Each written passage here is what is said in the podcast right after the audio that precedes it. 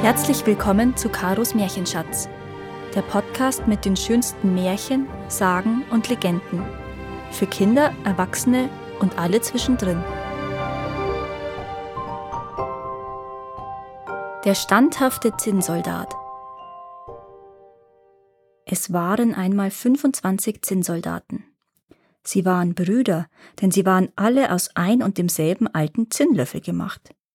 Sie standen aufrecht da, trugen ihr Gewehr auf der Schulter und waren sehr stolz auf ihre rot-blaue Uniform. Wenn der Deckel von ihrer Schachtel abgenommen wurde, war das erste, was sie zu hören bekam, das Wort Zinnsoldaten. Das rief ein kleiner Knabe und klatschte in die Hände. Sie waren sein Geburtstagsgeschenk, und er stellte sie nun auf dem Tisch auf. Die Soldaten glichen sich wie ein Ei dem anderen, nur einer war anders. Er hatte nur ein Bein, denn er war als letzter gegossen worden, und das Zinn hatte nicht gereicht. Doch er stand auf seinem einen Bein ebenso fest wie die anderen auf ihren beiden, und von ihm handelt diese Geschichte. Auf dem Tisch standen noch andere Spielsachen. Am meisten ins Auge stach ein Papierschlösschen. Durch die kleinen Fenster konnte man in die Säle hineinsehen. Davor standen niedliche Bäume rund um einen kleinen Spiegel, der wohl ein See sein sollte. Schwäne aus Wachs schwammen darauf und bewunderten ihr Spiegelbild. Aber das Hübscheste war ein Mädchen, das in der offenen Tür stand. Es war auch aus Papier, aber sein Rock war von feinstem Stoff, und als Schultertuch trug es ein schmales blaues Band. Befestigt war das Band mit einem glänzenden Stern, der so groß wie sein Gesicht war.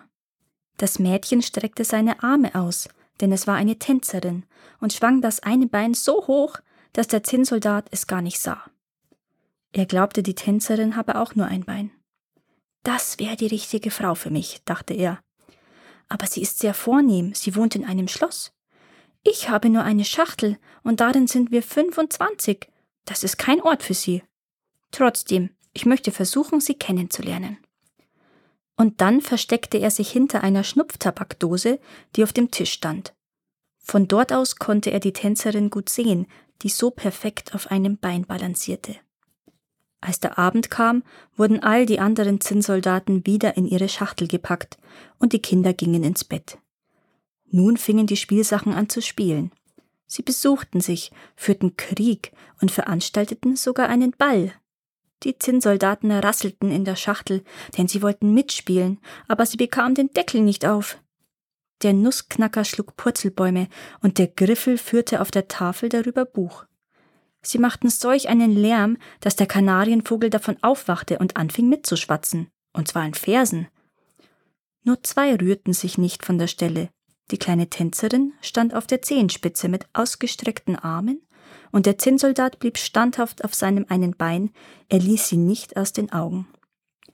Dann schlug die Uhr zwölf und mit Getöse sprang der Deckel der Schnupftabakdose auf. Aber es war kein Tabak drin, sondern ein kleiner schwarzer Kobold, der Schachtelteufel.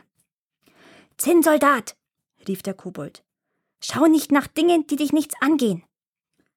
Der Zinnsoldat tat so, als habe er nichts gehört. Also gut, warte nur bis morgen, sagte der Kobold. Am nächsten Morgen, als die Kinder aufstanden, stellte der Junge den Zinnsoldaten aufs Fensterbrett. Plötzlich flog das Fenster auf und der Soldat fiel kopfüber vom dritten Stock hinunter. Es war ein schrecklicher Sturz. Er landete auf dem Kopf, das Bein ragte in die Luft und sein Bajonett steckte zwischen zwei Pflastersteinen fest. Das Dienstmädchen und der kleine Junge rannten sogleich hinunter und suchten nach ihm. Aber obwohl sie beinahe auf ihn getreten wären, sahen sie ihn doch nicht. Hätte der Zinnsoldat gerufen, hier bin ich, so hätten sie ihn wahrscheinlich gefunden. Aber er wollte keinen Aufruhr verursachen, denn er war in Uniform. Nun fing es an zu regnen, immer stärker, bis es ein richtiges Unwetter wurde. Als es vorbei war, kamen zwei Jungen vorbei. Schau mal, sagte der eine, da liegt ein Zinnsoldat, der soll mal Boot fahren. Dann bastelten sie aus einer Zeitung ein Boot und stellten den Soldaten hinein. Er fuhr den Rinnstein hinunter, und die Jungen liefen nebenher und klatschten in die Hände. O Himmel, wie die Wellen und Strömungen im Rinnstein tosten. Es hatte aber auch fürchterlich gegossen. Der Papierkahn fuhr die Wellen hinauf und hinunter und drehte sich so schnell, dass es dem Zinnsoldaten ganz schwindlig wurde. Aber er blieb standhaft. Er verzog keine Miene, blickte geradeaus und hielt das Gewehr auf der Schulter. Plötzlich trieb das Boot in ein langes Rohr. Jetzt wurde es so dunkel, als wäre er in seiner Schachtel. Wo fahre ich nur hin?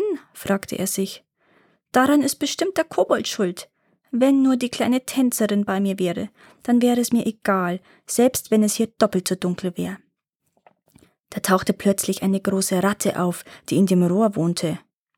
Den Ausweis, rief die Ratte. Wo ist dein Ausweis? Der Zinnsoldat schwieg und klammerte sich an sein Gewehr.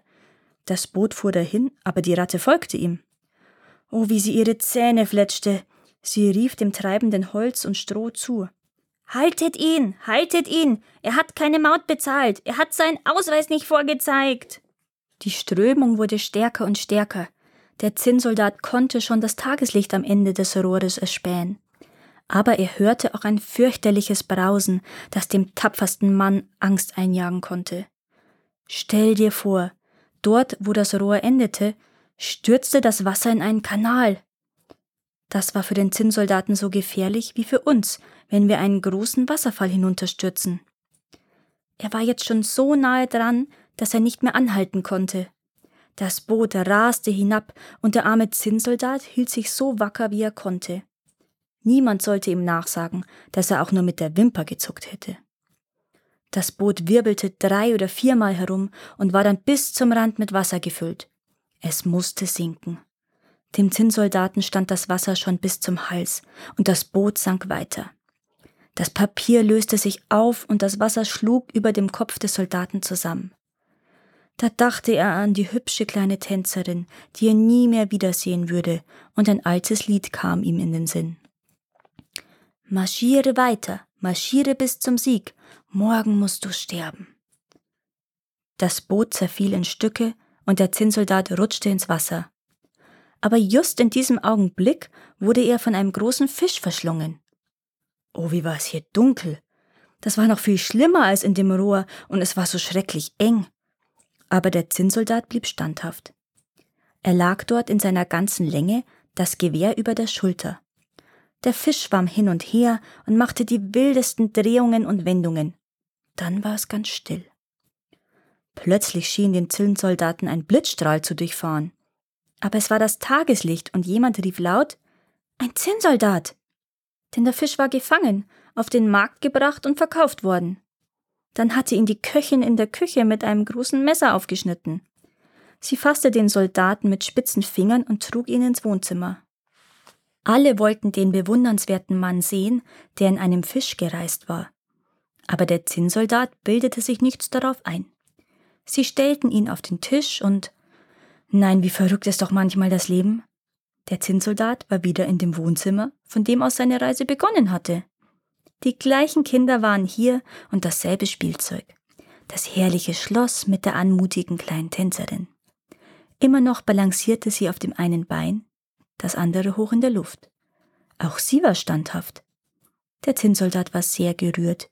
Wäre er kein Soldat gewesen, hätte er Zinntränen geweint. Er sah sie an und sie sah ihn an, aber sie sagten kein einziges Wort. Auf einmal nahm der kleine Junge den Soldaten und warf ihn in den Ofen. Warum konnte er nicht sagen. Bestimmt steckte der Kobold in der Schnupftabakdose dahinter. Der Zinnsoldat stand in hellen Flammen. Ob die Hitze, die er spürte, vom Feuer oder von seiner Liebe herrührte, wusste er nicht. Alle Farben waren von ihm abgegangen. Ob das von der beschwerlichen Reise kam oder von seinem fürchterlichen Kummer, konnte niemand sagen. Er sah die kleine Tänzerin an und sie sah ihn an. Er fühlte, dass er dahinschmolz, aber noch war er standhaft mit dem Gewehr über der Schulter.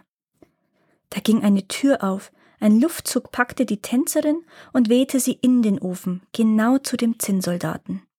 Sie loderte auf und fort war sie. Da schmolz der Zinnsoldat zu einem Klumpen. Am nächsten Morgen, als das Dienstmädchen die Asche herausnahm, fand sie ihn, in der Form eines kleinen Zinnherzens.